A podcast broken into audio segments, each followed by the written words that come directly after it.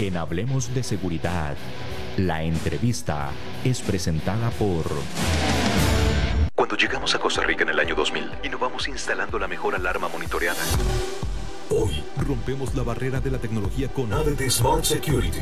Implementamos una nueva y moderna interfaz que facilitará el proceso de vigilancia y control total de tu hogar o negocio desde nuestra aplicación. Seguridad interactiva, monitoreo de video HD, automatización inteligente. Atrévete a dar el siguiente paso. Llámanos al 2295-6500 o visítanos en www.adt.co.cr. ADT, protege tu mundo. Bien, de vuelta con ustedes en Hablemos de Seguridad con ACE. Vamos a dar entonces la bienvenida ya oficial a nuestro entrevistado de hoy, don Salvador Burguet, director general de la empresa Asesoría de Inteligencia y Consultoría de Seguridad AICS en Madrid, España. Bienvenido, don Salvador, a este su espacio Hablemos de Seguridad con ACES. Buenos días, eh, Costa Rica. Buenos días, eh, señor Córdoba. Encantado de estar con ustedes. Gracias, gracias, don Salvador. Vamos entonces a dar inicio a esta amena conversación de hoy con un tema que usted domina bastante bien y queremos pues que nuestra audiencia se documente y vea los beneficios que nos va a traer esta conversación. Y quiero conversar con usted iniciándole con una pregunta. ¿Hasta qué punto convergen, don Salvador, el terrorismo global y la criminalidad organizada? Es, es una muy, muy buena pregunta, porque básicamente son lo mismo. Eh, convergen en cuanto a procedimientos, no convergen lógicamente en cuanto a objetivos finales, porque no son los mismos, pero sí en cuanto a procedimientos. Unos beben de, los otros. Mm, el crimen organizado bebe en sus procedimientos operativos mucho del terrorismo y mucho más del terrorismo actual. Cuando, por ejemplo, em, vemos que utilizan el crimen organizado, los cárteles del narcotráfico, utilizan drones para transportar droga, cuando utilizan drones con explosivos para atacar a cárteles contrarios o opuestos o enemigos, esas son técnicas que han, que han extraído del terrorismo, con lo cual los procedimientos son básicamente los mismos. Y es lo que está haciendo que que esta convergencia o esta unión final de procedimientos es lo que está haciendo que se le dé más peligrosidad al crimen organizado. Ok, ok, muy interesante esa respuesta, don Salvador. Y también queríamos pues mm, profundizar un poquito sobre, desde el punto de vista eh, eh, conceptual que ustedes manejan, por la experiencia, el terrorismo lo podemos catalogar como un método o un fenómeno social. Años, y podríamos hablar eh, de hace 10, 15 años, era un método. Hoy en día, desgraciadamente, es un fenómeno social. El terrorista de hace 15 años era alguien que buscaba un fin generalmente político y cuando lo conseguía dejaba de luchar. Hoy en día el terrorista es alguien que vive en una microsociedad y que lo que busca es la transformación del resto de sociedades equiparándolas a la suya. El terrorismo de hoy en día es un terrorismo mucho más peligroso, porque es un, terrorismo de orden eh, ideológico, pero no, no de valores políticos aprendidos, sino de formas de vida. Correcto, correcto, don Salvador. Eh, otra pregunta, ustedes por su experiencia a través de asesoría de inteligencia y consultoría de seguridad, empresa que usted dirige, ustedes diríamos están capacitando a profesionales de seguridad en la prevención, conocimiento sobre lo que significa el terrorismo y el crimen organizado. Sí, correcto. Nosotros, eh, parte de nuestro trabajo, de las áreas que nosotros trabajamos, es la formación y tenemos eh, numerosos cursos que, en los cuales los alumnos son profesionales de las fuerzas de seguridad de España y, de otros países. Y bueno, ahí se les enseñan técnicas de lucha contra terroristas, eh, se les enseña técnicas de manipulación de fuentes, eh, como establecer contacto con fuentes, eh, técnicas de contrapropaganda, técnicas de identificación de, de conductas anómalas, sobre todo para personal que está en seguridad en aeropuertos, en puertos, en estaciones de tren. Eh, buscamos la capacitación o la especialización de ese profesional de las fuerzas de seguridad, no solo policías o, guardias civiles eh, en el caso de España, sino también profesionales de las empresas de seguridad, los vigilantes de seguridad, y su especialización para ser proactivos. Correcto. Adelante, don Salvador. La experiencia eh, de muchos años analizando el fenómeno terrorista y el fenómeno del crimen organizado, porque van a la par, como comenté antes, nos ha enseñado que hay que ser proactivo, no reactivo. Las fuerzas de seguridad en general son reactivas. Ante los indicios de un delito, comienzan a investigar. Sin embargo, en inteligencia somos proactivos. Buscamos los indicios del delito. Y entonces conseguimos ir un poquito por delante de esa actividad criminal. Y eso es lo que en nuestros cursos transmitimos a, los alumnos. Proactividad versus reactividad. Correcto. Eh, don Salvador, dentro de esa experiencia que España ha vivido en materia terrorista, al igual que Francia, con estos fenómenos pues, del terrorismo islámico, ¿qué los motivó a ustedes a vamos a llamarlo así, a organizar este tipo de capacitación, terrorismo y crimen organizado, técnicas de inteligencia. ¿Cuál ha sido esa experiencia que ustedes han recabado de España, de otros países de, Europa, a los cuales ustedes le puedan brindar servicio? Y diríamos, ¿qué los motivó a llevar adelante ese tipo de capacitación? Pues eh, nos motivó analizar los, eh, los atentados terroristas que se han cometido en, en Francia, en España, en Bélgica, en algunos otros países en Europa, y darnos cuenta de que los procedimientos policiales que se estaban aplicando, pues desgraciadamente estaban y siguen estando obsoletos. En España, por poner el, caso más cercano a mí, durante muchos años hemos vivido el terrorismo de ETA, una banda criminal eh, separatista que estaba radicada en el País Vasco. Las fuerzas de seguridad españolas llegó un momento en que tenían un control, un conocimiento, mejor dicho, muy, muy detallado de cómo pensaban, cómo vivían, cómo sentían los terroristas de ETA. Sin embargo, cuando cambió la amenaza y apareció el terrorismo islamista, todo eso ya no valía y ya no vale. Porque piensan, actúan, trabajan de otra manera.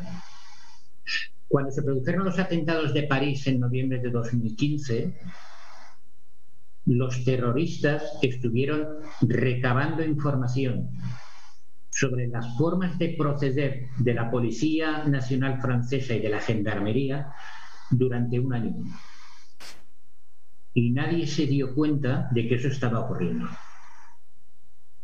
Cuando se produjeron los atentados de Cambrils y Barcelona, aquí en España, en 2017, los terroristas estuvieron estudiando los procedimientos de reacción de las fuerzas de seguridad españolas durante dos meses. Y nadie se dio cuenta.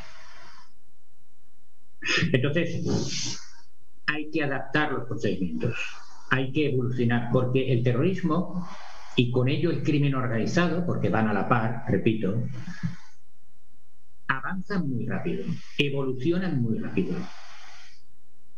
Aquí en España, por ejemplo, en Ceuta, que es una ciudad autónoma en el norte de África, los narcotraficantes pasan la droga desde Marruecos a Ceuta, que es España, con drones. Eso es una técnica importada de los cárteles de México, que es una técnica que copiaron del terrorismo islamista. Entonces, todos esos eh, procedimientos que eran no viejos, pero no ajustados a la realidad, es lo que nos llevó a lanzar los cursos que damos y que, bueno, por ahora están siendo muy bien acogidos. Magnífico. Don Salvador, y esa capacitación, terrorismo y crimen organizado, técnicas de inteligencia que ustedes extraordinariamente ya con esa, ese preámbulo pues, que estamos hablando de que el terrorista, eh, diríamos, efectúa su labor de inteligencia, pero bueno, de una manera bastante, eh, bastante acelerada y muy bien ponderada para el cometido que desea realizar en Europa ustedes han tenido, diríamos, reacción favorable de otros países para, diríamos, seguir este tipo de entrenamiento por ustedes, conducido por ustedes como eh, AICS. Sí, nosotros eh, mantenemos eh, relación con organismos e instituciones oficiales, no solo de España, obviamente, sino de otros países, con lo cual intercambiamos información les aportamos información que nosotros por fuentes propias podemos tener y recibimos también un, feedback de ellos que, nos permite pues eh, ajustar nuestro trabajo y, lógicamente eh, evolucionar también nuestras técnicas. porque es, importante. hasta hace 10 años muchos países eran reticentes a contratar eh, empresas como, como ICS, como mi empresa, para colaborar en sus tareas de lucha contra el terrorismo o contra el crimen organizado. Sin embargo, ese crecimiento de la actividad criminal llega un momento que, que fuerza a que empresas como ICS tengan cabida en esos sistemas de seguridad. Y ese lo que nos, ha permitido a nosotros establecer esas relaciones y, poder eh, intercambiar, más que intercambiar, aportar nuestra información y también aportar nuestros cursos. Porque los cursos realmente están basados en información nuestra que preparamos para ser transmitida al alumno. No hay dos cursos iguales. Pueden tener el mismo título, pero el contenido no es igual porque los cursos se actualizan porque si no caeríamos en el error que se está cometiendo ahora de no actualizar procedimientos. Y los cursos de un curso al siguiente, aunque haya transcurrido a lo mejor un mes, se actualizan. Ni los ejercicios prácticos son los mismos, ni los medios audiovisuales de apoyo son los mismos, se matizan detalles, enseñanzas, porque estamos evolucionando constantemente y es lo que le, lo que le da realmente valor al, al curso. Correcto. Y diríamos, don Salvador, este, al profesional que va dirigido este entrenamiento, ¿cómo considera usted que queda una vez que concluye este entrenamiento? ¿Qué beneficios profesionales le aporta a ese profesional? Yo los, beneficios los dividiría en, dos partes. ¿no? Los profesionales, porque le, le, aporta unos conocimientos más específicos que, antes, por ser la formación muy generalista, pues no tenía o no tenía tan afianzados, lo cual siempre es bueno, porque redunda en que él va a ser más profesional, si cabe, y va a dar un mejor servicio a la ciudadanía, que es eh, quien recibe los servicios de ese profesional de seguridad. Desde ese punto de vista profesional, también los cursos nuestros, por las certificaciones que tienen, certificaciones oficiales, y aportan unos beneficios en, su CV que puede concurrir a la hora de tener ascensos o, optar a, destinos en el cual se, se, tienen en cuenta esos méritos, esos cursos que haya hecho, con lo cual los cursos siempre se oficializan para que tengan, digamos, un valor legal. Y desde el punto de vista personal, le aporta más autoestima y más seguridad. En algunos de los cursos nosotros hablamos de la reacción de los profesionales de, las fuerzas de seguridad ante un atentado terrorista masivo, ante eh, un ajuste de cuentas entre, entre grupos criminales como ocurre en España, y cómo reacciona el profesional de seguridad. Como muchas veces se colapsa, se bloquea, no sabe qué hacer. En la academia a los policías no se les enseña a tratar un escenario de muchas víctimas. Sin embargo, en los cursos, los psicólogos que están en los cursos les dan charlas y les enseñan cómo tienen ellos que autocontrolarse. Y eso es el beneficio desde el punto de vista personal. No perder el control, dominar la situación y sentirse más seguro. Entonces son dos eh, los beneficios. Por un lado el profesional y por el otro el, personal, que es eh, lo que entiendo yo que es, eh, es lo máximo que puede sacar. Correcto, don Salvador. Y dentro de esa, diríamos, expectativa por este interesante, esa interesante capacitación, terrorismo y crimen organizado, diríamos, el, en el caso de ustedes en España, a raíz de esa experiencia que ustedes nos está informando, que han recabado, ese control con los cuerpos de seguridad, ¿cómo evalúa usted las medidas, en el caso de España, de prevención contra la repetición de fenómenos de terrorismo islámico o terrorismo de cualquier otra índole? Desde el punto de, vista, o sea, en general, se está evolucionando.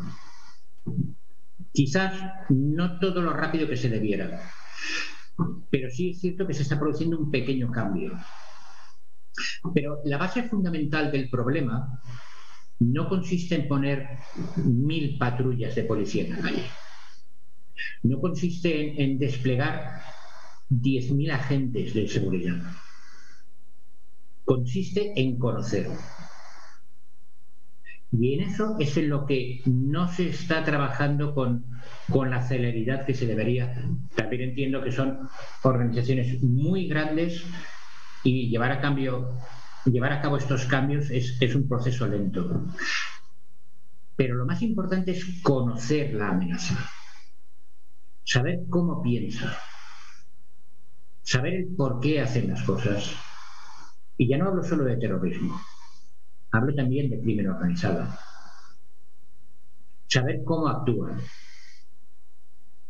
Poder descubrir sus procedimientos y sus técnicas en muchos casos, y ahora ya centrado un poco en crimen organizado, en España, los grupos de narcotráfico, porque no llegan a, lo que es un cártel, son más pequeños, utilizan técnicas de combate urbano. Preparan trampas para las patrullas policiales. Y cuando la patrulla policial llega al lugar en el que han recibido la llamada, caen en una trampa y entran y caen en fuego cruzado. Eso está ocurriendo en España hoy en día. ¿Por qué? Porque beben del terrorismo, beben de los manuales que diariamente se editan en plataformas de mensajería por parte de organizaciones terroristas. Y eso lo están aplicando en España hoy en día. O sea que hoy en día, diríamos en el caso de España, por lo que usted nos comenta, se deben de estar desarrollando como técnicas de contrainteligencia, pues para ir neutralizando o por lo menos recabando esas informaciones precisas sobre esos procedimientos que estos grupos, estos grupos organizados de, criminales están aplicando contra las fuerzas de seguridad. Porque ya, ya lo que usted nos acaba de decir, ya se está viviendo un escenario de combate urbano que ya trasciende lo que es una simple, mm, una simple escaramuza pues, entre policías y delincuentes. Ya estamos hablando ya de un fuego cruzado, quizás a lo mejor utilizando armas de, armas de alto poder, explosivos, etcétera, etcétera. Entonces yo diría que ahí los cuerpos de seguridad y en este caso ustedes como entes, mm, diríamos, eh, involucrados pues desde el punto de vista privado en llevar adelante esas técnicas, es aplicar unas medidas de contrainteligencia, pero y un control, diríamos, o comunicación o interacción con organismos de seguridad internacionales, porque sabemos que esto se nutre en base a información, básicamente. Básicamente, información cruzada, llegó fulano, seguimientos a tal persona, un grupo, una determinada persona, de manera de que el país receptor de ese sujeto que está siendo seguido por medios electrónicos pueda poner, eh, como dicen las barbas en remojo, valga, valga la expresión, entonces, eh, don Salvador, en ese sentido. Eh, en, eso estamos, en eso estamos y, en eso trabajamos, ¿no? Y es lo que se intenta, lo que se intenta fomentar. Eh, muchas veces pensamos que, que los avances tecnológicos nos solucionan la vida. Sin embargo, en, en, la lucha contra el crimen organizado, en la lucha contra el terrorismo, son, muchas veces son los detalles, los que nos van a dar esa, esa, esa pieza del puzzle que nos falta para completar toda la imagen y, poder actuar. Entonces, eh, el, problema es descubrir ese detalle.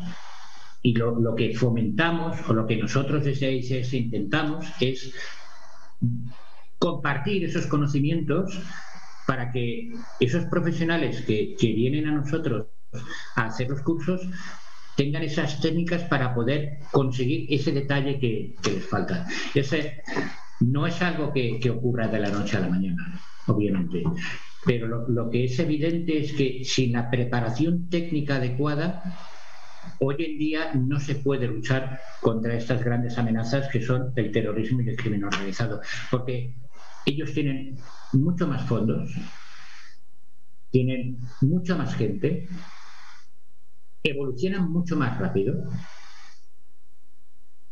y no tienen miedo a nada. En terrorismo, los terroristas hoy en día tienen una máxima, un mantra, que es la diferencia entre tú, policía, y yo, terrorista, es que yo no tengo miedo a morir. Y esa es la pura realidad. Y de hecho, ellos se aprovechan de eso. Cuando nosotros analizamos los atentados de Barcelona, en los cursos que damos, a los alumnos les demostramos que ellos no tienen miedo a morir.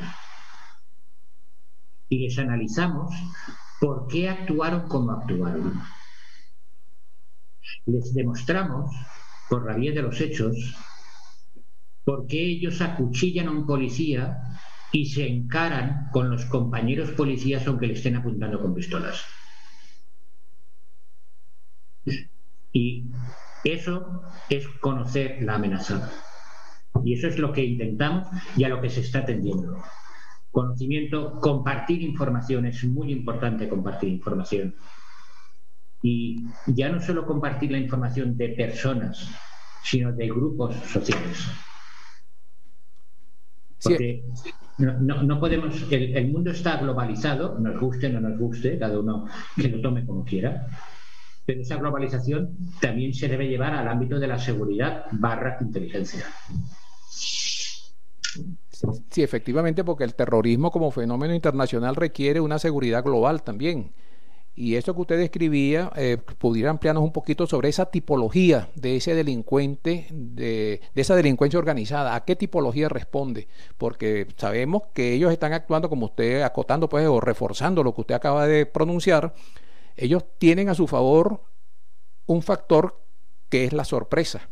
La iniciativa siempre está de parte del grupo terrorista o del crimen organizado contra las fuerzas de seguridad, que por eso es que esa labor de inteligencia de prevenir, saber, conocer, esperar algo, que eso se da en base al intercambio de información internacional. Entonces, eh, sobre ese concepto, don Salvador, ¿cómo podríamos enumerar o enumerar así la tipología de la delincuencia organizada? El, crimen organizado eh, está estructurado de tal manera en que es, eh, digamos, eh, una formación piramidal. Arriba del todo está el, el, señor, el líder del cártel o del grupo. Después tiene una serie de personas, cuatro o cinco personas que son los, los hombres fuertes, los pilares que lo sustentan a él en la cúpula de la, en la punta de la pirámide, en el vértice, y después va bajando y va apareciendo mucha más gente de mucho menor nivel. Los que están arriba en la cúpula es gente que tiene una relación, generalmente suele ser una relación familiar o una relación de amistad por familias. Gente que se conoce desde hace muchísimos años. Los que están más abajo de esa cúpula son los que ellos reclutan. Y los van a reclutar en las clases menos favorecidas de la sociedad lo van a reclutar en, esas personas jóvenes que no tienen salida por los problemas económicos de los países, que no tienen trabajo y que van a ver que pueden llenar su bolsillo de dinero de una manera muy fácil. Ese es el granero de donde ellos van cogiendo. Y lo que consiguen es que esas personas que reclutan tengan una fe ciega y una lealtad total a ese líder. Que no les importe morir por ese líder. Cuando nosotros eh, damos los cursos de terrorismo y de crimen organizado y analizamos las técnicas de lucha contra estas organizaciones, siempre decimos que obviamente hay que eliminar al líder, neutralizarlo de alguna manera. Pero para llegar a ese líder, primero hay que ir rompiendo los pilares que sustentan ese líder. Porque los grupos de crimen organizado, igual que los grupos terroristas actuales, están diseñados de tal manera que la desaparición del líder no lleva acarreada la desaparición del grupo. Porque la desaparición del líder en su narrativa lo convierte en un mártir, bien si está muerto, bien si está en prisión. En cualquiera de los dos casos es un mártir del sistema. Alguien lo va a reemplazar y sus seguidores se van a radicalizar más aún, porque ya no solo tendrán un líder, sino que tendrán un líder y un mártir. Y lo van a querer emular.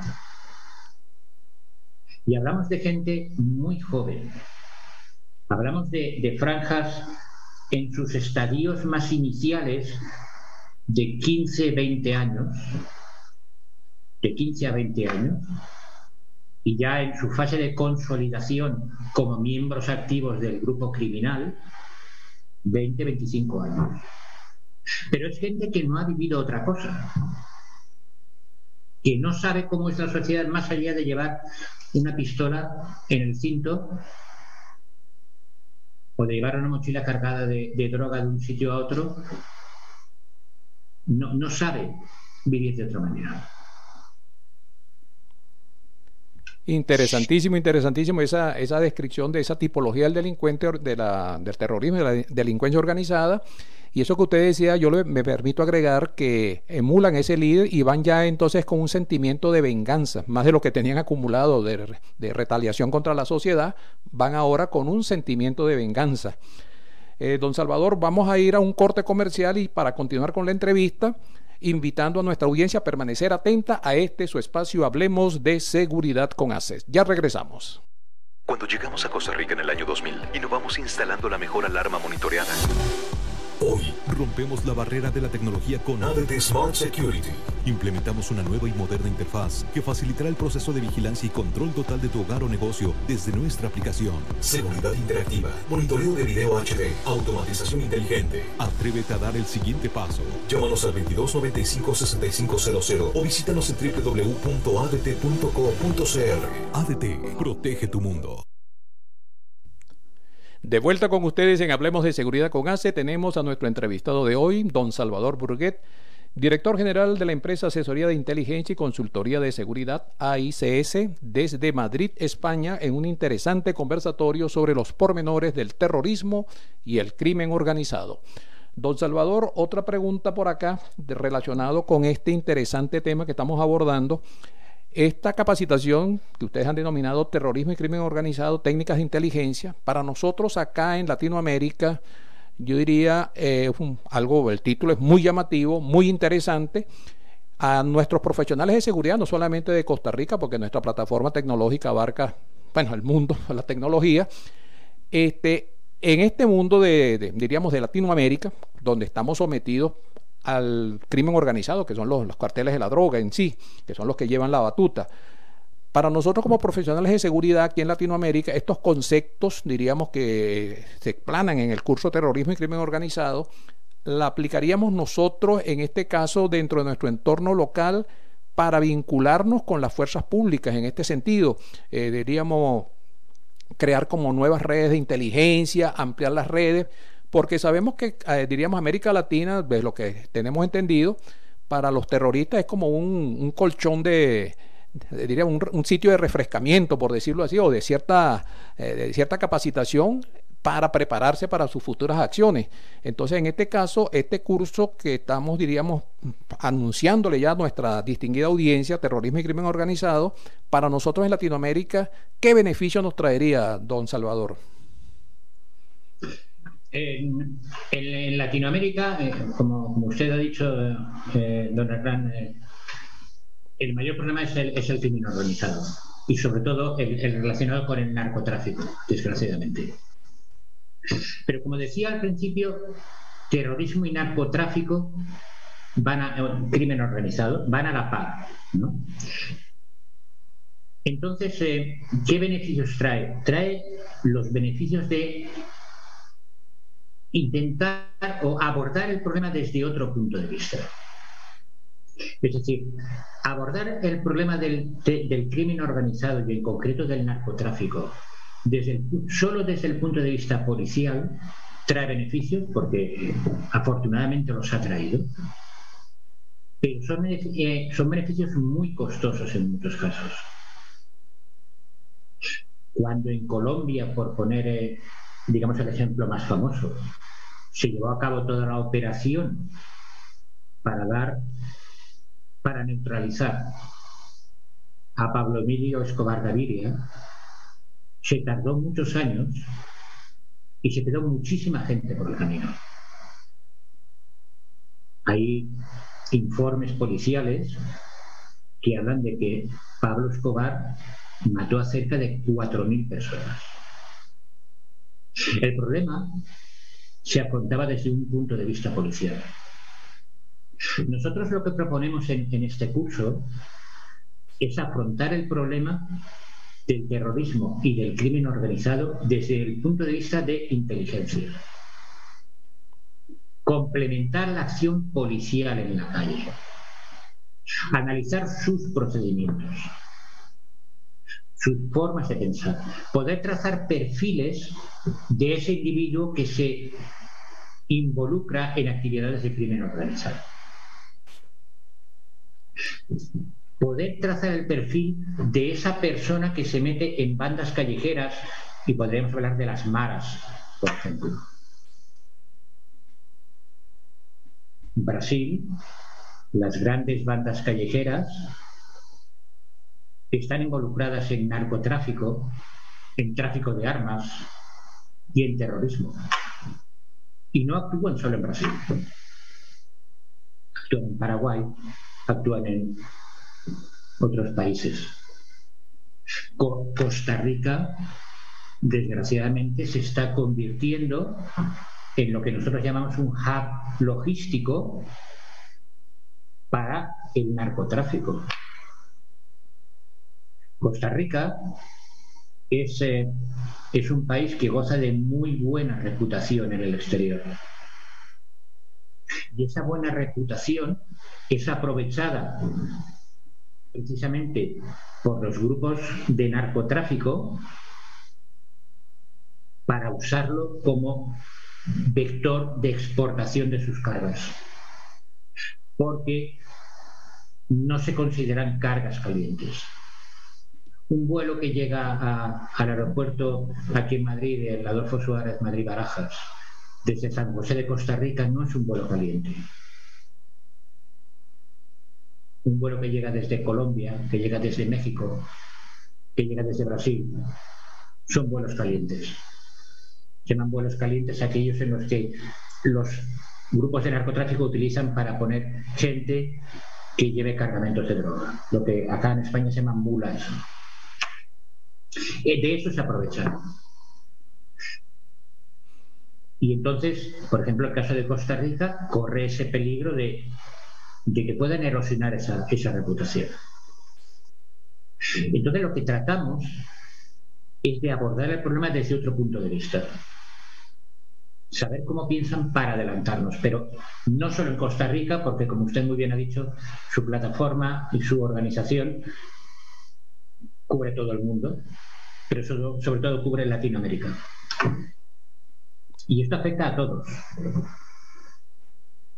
Cuanto más conocimientos tengan los profesionales de las fuerzas de seguridad, de cualquier departamento y a todos los niveles, sobre el problema de la criminalidad, mejor la van a poder afrontar. Muchas gracias, don Salvador. Pero ya el tiempo, don Salvador, nos indica que tenemos que ir preparando la despedida. No más agradecerle a usted su tiempo que nos ha dedicado, este interesante conversatorio sobre ese tópico de actualidad, muy peliagudo, por cierto. Y las puertas de Hablemos de Seguridad con ACE permanecen abiertas para usted para una futura entrevista, que podamos ir ampliando algún tópico nuevo que surja, ampliar lo que va a ser el curso de terrorismo y crimen organizado, siempre pues con las puertas abiertas para usted, don Salvador. Ha sido un gran placer que nos haya acompañado hoy en esta mañana. Eh, muchísimas gracias, don, eh, don, Héctor. El placer ha sido mío. Eh, siempre es un gusto y un honor estar aquí y compartir con ustedes el, el poco tiempo que tenemos y la verdad para mí es un disfrute y, una satisfacción. Muchísimas gracias y un abrazo muy fuerte desde Madrid. Gracias, gracias, don Salvador. Se lo retribuimos desde aquí, desde San José, Costa Rica. Y quedamos con todos ustedes, queridos amigos, hasta una futura audición de Hablemos de Seguridad con ACES, siempre con la seguridad por delante. Muchísimas gracias y hasta nuestro próximo programa. Asociación Costarricense de Empresas de Seguridad y Afines presentó Hablemos de seguridad.